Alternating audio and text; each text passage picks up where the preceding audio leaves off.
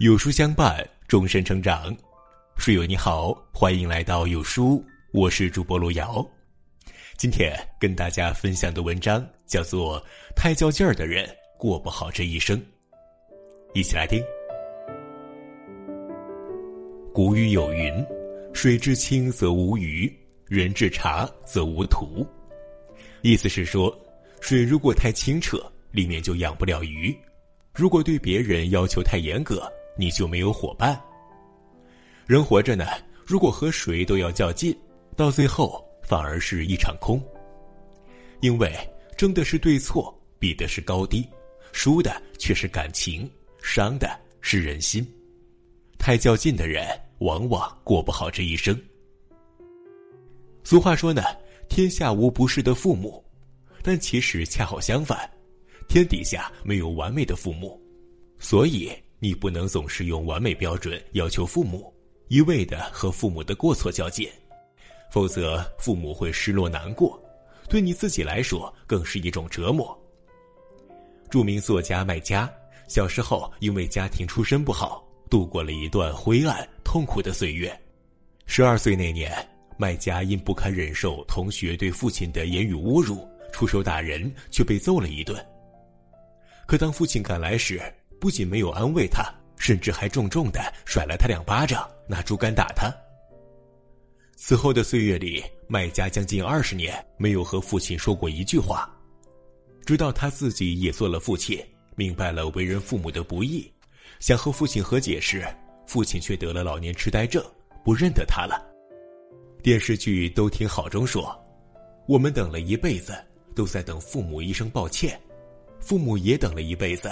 在等我们一声谢谢。可遗憾的是，大多数人都没有等到。在现实中，有多少人绕不过童年伤痛，傻傻的和父母较劲，赢了一时却输了一世，让一段本该消散的过往成了永恒的遗憾。所有的父母生来都不是爸爸妈妈，我们要给他们时间，让他们成长。而人最大的教养。就是原谅父母的不完美，明白他们的不容易，学会感恩。增广贤文有言：“夫妇和而家道兴，夫妻和睦是家庭幸福兴盛的秘诀。”可是两人相处有争执在所难免，有时候甚至还会为了些小事吵得人仰马翻。可是与爱人较劲，只会把耐心消磨殆尽，把感情越浇越淡。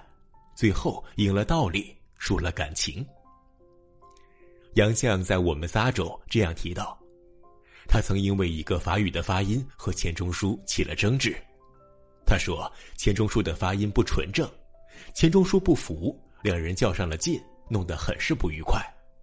后来他们在船上找了一位法国夫人，证实杨绛是对的，钱钟书错了，才算结束。杨绛在回忆中说道。我虽然赢了，却觉得无趣，很不开心。而事后，两人决定从此以后再不为小事闹别扭，允许各持异议，不必求同，这才相处融洽，携手一生。《中华圣贤经》中这样说道：“十年修得同船渡，百年修得共枕眠。”能够成为相伴一生的伴侣，是难得的缘分。比起是非道理。两人之间的感情才是最重要的。和爱人相处，多讲感情，少争道理，家庭才会幸福美满。老舍曾说过：“一个人的生命，我以为是一半活在朋友中的。朋友在我们的生命中不可或缺，找到一个真正的朋友也是难于登天。但失去一个朋友，你只要一直和他较劲，那这段关系就会走向破裂。”张爱玲和严英的友情便是如此。当年张爱玲风光一时，她几乎每篇文章中都有关于严英的故事，两人感情甚笃。严英呢，也仰仗张爱玲认识了不少名人，可她的心里却并不只有欣喜，更有失落和嫉妒。命运高低轮转，严英过得风生水起，而张爱玲赴美却还要靠她帮助才能进救济所。后来呢，严英还多次给张爱玲写信，无非想争个高下，赢个面子。所以他明知道张爱玲落魄，却一个劲儿的说自己挣了多少钱，夸自己多么受男士欢迎，字里行间都是一副高姿态。张爱玲十分反感厌倦，两个人渐渐疏离，最后断交。你和朋友较劲儿赢了，看似有面子，实则是失去了人心，最终还是输了。真正的友谊是两颗心真诚相对，而不是相互较劲儿。都说千金易得，知己难求，朋友之间相识相知便是缘分，且行且珍惜，不争不比不较劲儿，才能够感情不减，友谊不变。左宗棠说：“做人精明不如厚道，精明的人和合作伙伴较劲，的确可以获得一时之利。”却输掉了格局，而厚道的人懂得让利，待人真诚，看似吃了亏，实则是一种非凡的远见。刘邦和项羽都是乱世英雄，但前者成了开国君主，后者却无将自刎，因为不在小利上较劲的人，成就往往大于独立之人。项羽为人吝啬，缴获的金银财宝宁愿放着。也不愿赏给手下的有功将士，不得人心；而刘邦呢，即便出身贫苦，却毫不贪财，大肆奖赏有功劳的将士，深得人心。在利益面前，谁能没有较劲的私心呢？谁不渴望获得最大的利益呢？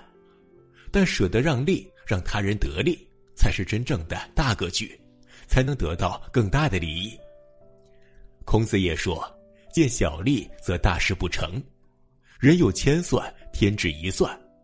若是你较劲儿过了头，只会是赢了小利，输了格局，得不偿失。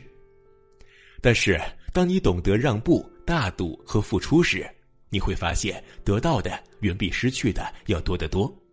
请永远不要小看不较劲的智慧，心宽了，你的人生之路也会越走越宽。朋友们，我们共勉。